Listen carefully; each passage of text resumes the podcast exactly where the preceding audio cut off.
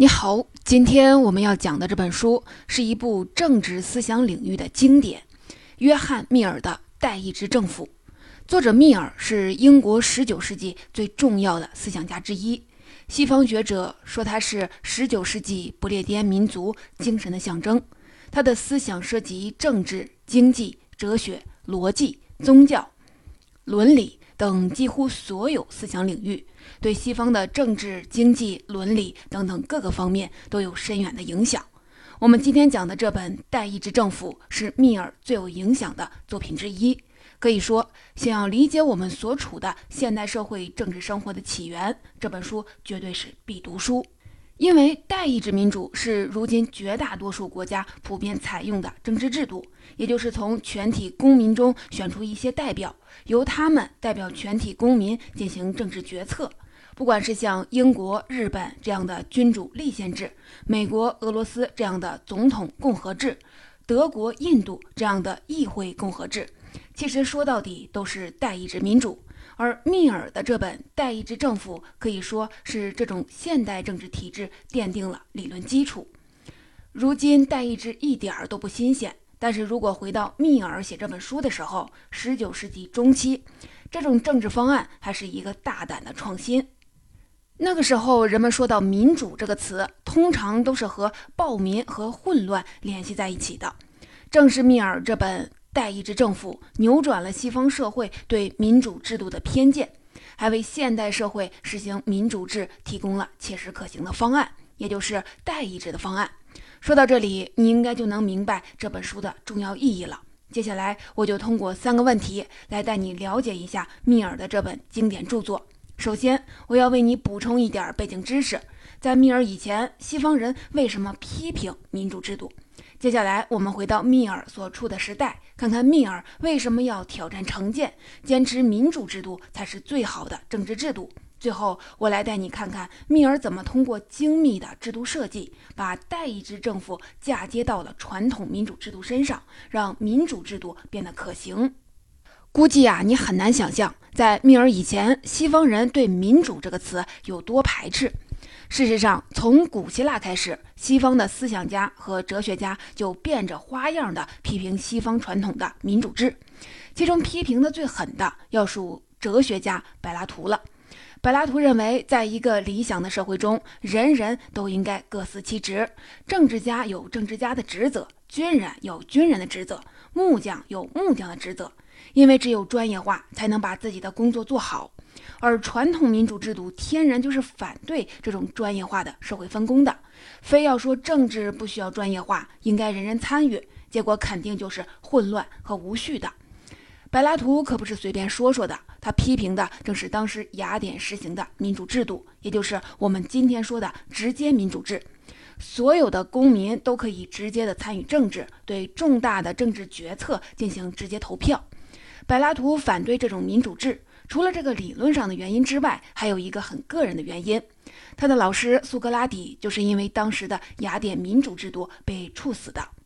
柏拉图的看法很有代表性，在他之后的西方思想家普遍都认为，一般民众缺乏理性和知识，容易被煽动，他们参与政治很难真正为公共利益服务。在密尔之前，西方社会主流的看法一直都是反对传统的民主制。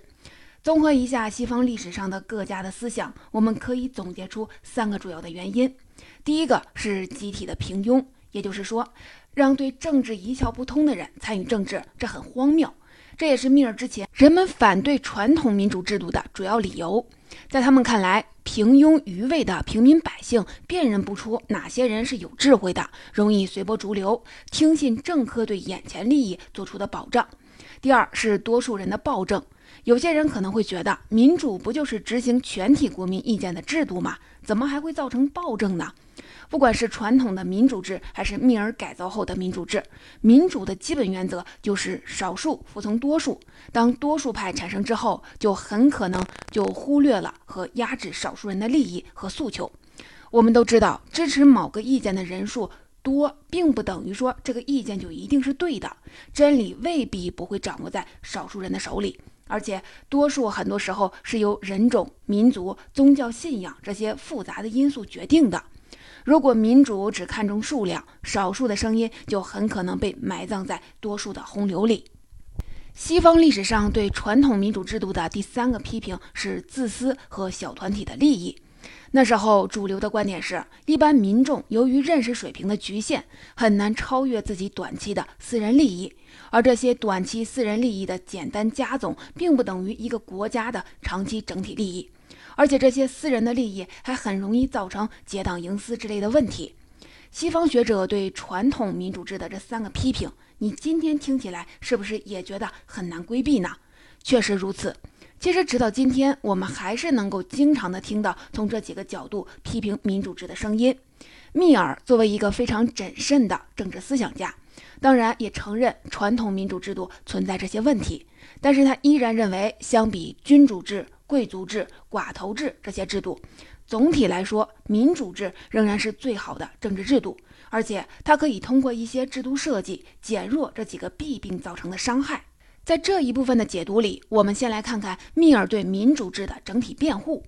要理解密尔对民主制的辩护，我们需要首先了解一下，在密尔看来，政治的目的到底是什么。密尔认为，政治的根本目的就是促进大众的利益，让所有人变得更好。因为不管怎么说，政治是人与人之间的事情，统治者并不是在统治一群没有头脑的建筑和机器，而是要统治活生生的人。那怎么就算是让人们变得更好了呢？保障物质需要，保障社会的安定和秩序，让老百姓吃饱穿暖，当然很重要。但米尔认为，安全和温饱只是人们最基本的需求，政治的任务远不止于此。更重要的是满足人们的精神需求，要提高人们的智慧和道德。米尔说，想要促进大众的利益，没有任何一种制度能比民主制更能让民众广泛的参与了。从这个认识出发，密尔提出了人类生活的两个基本原则。第一个叫自我保护原则，说的是任何人的权利和利益，只有当他自己来保护的时候，才能确保他们不被别人忽视。这个原则并不是说每个人都只是自私的关心自己的利益。密尔毫不怀疑人们可以做出很多利他的行为。这个原则只是对人们的行动所做的一个基本的观察。人们通常都是爱自己胜过爱别人，关心和自己亲近的人胜过关心那些疏远的人，这一点无可厚非。第二个原则叫自我依靠原则，说的是想要争取自己的权利和利益，最好的办法就是依靠自己个人或者自己的所在的那个集体的力量，努力的去获得，而不能总是指望别人帮助自己。有了这两个原则，我们就很容易理解。密尔为什么会主张只有民众实际参与的民主政治才能最好的促进民众的利益？密尔说，只有民众自己才能最好的代表他们自己的利益，保护自己的利益。正是基于这两个原则，密尔坚决主张扩大政治参与的基础。比如在英国，密尔就主张让当时还没有多少政治权利的工人阶级以及毫无政治权利的女性也拥有投票权。因为如果工人阶级和女性不能实际的参与政治决策的过程，显然不能指望资本家、贵族或者是男性能够充分的了解和保护他们的利益。同时呢，密尔还认为，理论上说，民主制也是促进民众智力和道德最有力的工具，因为每个人的热情都会被调动起来，积极进取，为公共生活贡献力量。就算不能让所有的人都参加国家的政治活动，也还有更低级别的政治活动。比如说，城市里的某个区的某个村镇的政治活动，只要是让人们能够实际的参与到公共事务之中，调动他们的积极性，就就总是会对他们的智力和道德有所促进的。这就是我要给你解读的第二个要点。密尔相信，不管是从促进民众利益，还是提升民众的智力和道德水平的角度看，民主制都可以说是一种好制度。当然了，我们必须承认，在现代社会，不管是城市还是国家的规模，都比古代大了很多，而且社会分工也复杂了很多。因此，像古代雅典那种全体公民都参与政治的直接民主，显然是不可能实现，而只能代之以间接民主，也就是密尔的代议制民主。下面，我们就来看看密尔当时提出的这个制度的构想。我们再来回顾一下密尔之前的西方人对传统民主制的三个核心的批评。集体的平庸、多数人的暴政，还有自私和小团体的利益。我们现在就来看看密尔如何用一套当时全新的制度构想来应对这三个挑战。扭转当时人对民主制的恶劣的印象。如何应对传统民主制度导致的集体的平庸呢？密尔并不否认，传统的民主制确实容易造成集体的平庸，因此很多人都会偏爱官僚政治，因为官僚机构的成员都是经过筛选的知识分子，受过严格的训练，有必要的专业技能和大量的经验积累，可以很职业、很高效地处理政治事务。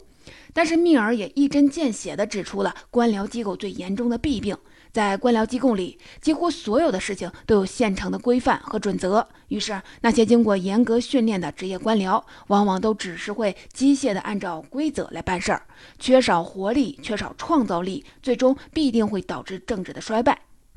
而在现实的政治生活中，总会有很多现成的规则照顾不到的地方，需要人们发挥创造力来解决问题。密尔在书里还拿19世纪的俄国沙皇的政府作为负面的典型，证明官僚机构的僵化和无力，拒绝一切积极的改变。相比之下，密尔坚定地认为自己提出的代议制民主远远好过官僚政治。同时呢，他也认为可以在代议制中引入一些具体的制度，来克服平庸化的问题。我们就拿十九世纪的英国议会做一个例子，比如在议会的选择方面，米尔说要尽量的选择那些智力和道德水平比较高的议员，代表各方的利益，确保他们有必要的能力讨论公共事务。再比如说，米尔说要确保在议会表决之前进行充分的讨论，这样也可以在一定的程度上解决平庸的问题，因为在讨论中谁表现的卓越，谁才是平庸，大家心里就有数了。议员们肯定也更愿意接受那些在知识和道德水准上更可靠人的意见。此外，密尔还提出了一个很有意思的权宜之计，试图遏制可能出现的平庸化的问题，那就是复数投票制。意思是，虽然每个代表都有投票权，但是其中一部分代表有不止一票。虽然密尔相信，在民主制度里，每个人都应该有发言权。但是他也同时承认，有些人的才智和道德水平高于其他人，因此让每个人都有同等的发言权是不合理的。咱们还是用十九世纪的英国做一个例子，如果仅仅是数人头，当时英国底层工人的人数一定是最多的，而他们的教育水平又往往很低，不见得真的了解自己的长期利益，这正是平庸化的问题所在。密尔想出来的对策就是这个复数投票制。在米尔看来，计票的最好的标准是人们的智力水平，因为政治决策本身就是一件需要很高才智的事情。但是坦白来说，智力水平本身很难直接衡量。于是密尔退而求其次，提出了按照教育水平分配选票的方案。举个很不太恰当的例子，密尔当时的方案，你可以理解成是有高中毕业证的给一票，有本科毕业证的给两票，能达到博士毕业的就可以给三票。这个想法今天看确实是有点不切实际，甚至在很大程度上违背了民主最基本的自由和平等原则。因此，也有人批评密尔是打着民主的幌子，实际上在主张精英政治。但是啊，我们其实也可以理解密尔的良苦用心，因为密尔很清楚自己提出的只是一个权宜之计，是针对19世纪中期英国民众受教育程度很不平衡的情况提出的。他特别的指出，假如未来教育普及了，或者发明出了非常值得信赖的考试制度，可以对人的政治才华做出有效的衡量，就没有必要再继续实行自己设想的这种按照教育水平的复数投票制了。我们再来看前面说过的传统民主制的第二个缺点——多数人的暴政。密尔提出的解决方案是确保代表的多样化和保护少数人的发言权。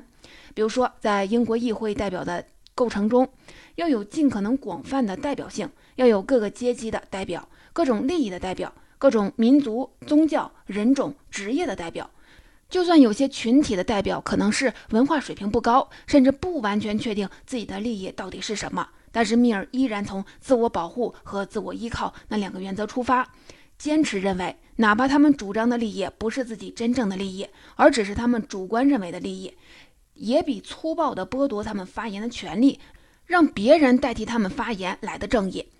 除了代表的选择之外，在政治的辩论中，要保护每一位代表的发言权，努力让真相越辩越明。最后，我们来说说自私和小团体的利益问题。为了解决这个问题，密尔想到的方法是确保代表拥有独立决策的权利。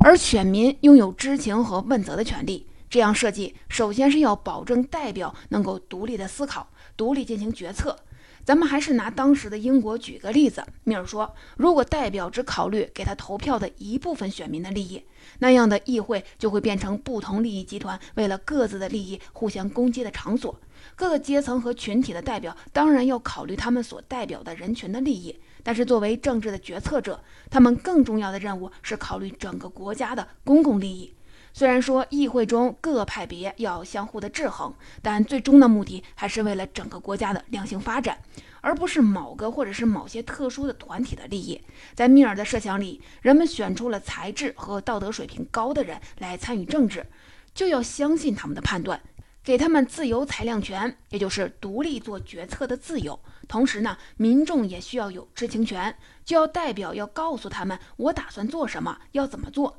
知情和问责共同构成了这个想法里选民对代表对监督和限制。除了在理论上探讨民主制的种种优势和制度保障之外，在现实生活中，密尔也绝不是一个只会空谈理想的书斋哲学家，他还身体力行，为实现他的理想不断的努力。美国南北战争爆发之后，密尔坚定地支持废除奴隶制度。在担任伦敦市威斯敏斯特区议员期间，他力主通过了选举改革法，扩大劳动阶层的公民权利。他还通过出版著作和身体力行，奔走呼吁，主张女性应该拥有政治权利。虽然在他的有生之年没有看到这个理想的实现，但是为女性未来的参政提供了重要的理论武器。总结到这里，密尔的这本《代议制政府》我就给您说的差不多了。最后，我们再来总结一下这本书的几个要点。在第一部分，我们首先了解了一下这个问题的背景。虽然今天西方国家普遍采用民主制度，但是在古代，西方人却一直批评民主制，认为民主是多数人的暴政。理解了这个前提，在第二部分，我们讲了密尔对民主制的看法。面对这种批评民主制的传统，密尔坚决地捍卫民主制。他认为民主制能够促进民众利益，提高民众智力，并且提高社会道德。最后第三部分，我们讲了密尔如何改进了民主制，让它更适应现代社会。密尔的改进方法叫做代议制。现在来看，虽然密尔提出的一些方案，比如说复数投票，并没有得到广泛的认可，但是他提出的整体的制度的框架和大多数的制度的安排。都为现代条件下的民主制提供了切实可行的运作方案，也确实成为当今政治生活中普遍采用的制度。密尔提出的代议制，虽然其中的一些方案，比如说复数投票，并没有得到广泛的认可，但是我要提醒你的是，代议制政府从出现到今天发展已有数百年，如今西方民主也开始陷入困境。比如说，政府失灵、投票规则陷阱、公民政治参与度低和行政权力泛化等等，为什么会这样呢？我觉得这是因为代议制天然存在着一种矛盾。从政府和民众的关系来说，代议制有正当性，因为政府的权力来自民众的委托，选举就是建立统治正当性的必要程序。但是另一方面，从代表与民众的关系来看，代议制不一定总是有效的。换句话说，就是代表不一定能够履行他的责任，这就是今天西方的民主制度陷入困境的原因。这当然不是因为密尔的想法是错的，密尔改变了西方人对民主的成见。从密尔之后，新的完善过的民主就不再是多数人的简单粗糙的管理形式了。正如代议制度的倡导者美国人潘恩所说，密尔把代议制度嫁接到民主制。为今天的现代社会政治运转创立了一种政府模式，能容纳不同的利益、各种领土和各种人群。在米尔看来，代议制政府不仅是一种手段，它本身就是一种值得追求的理想。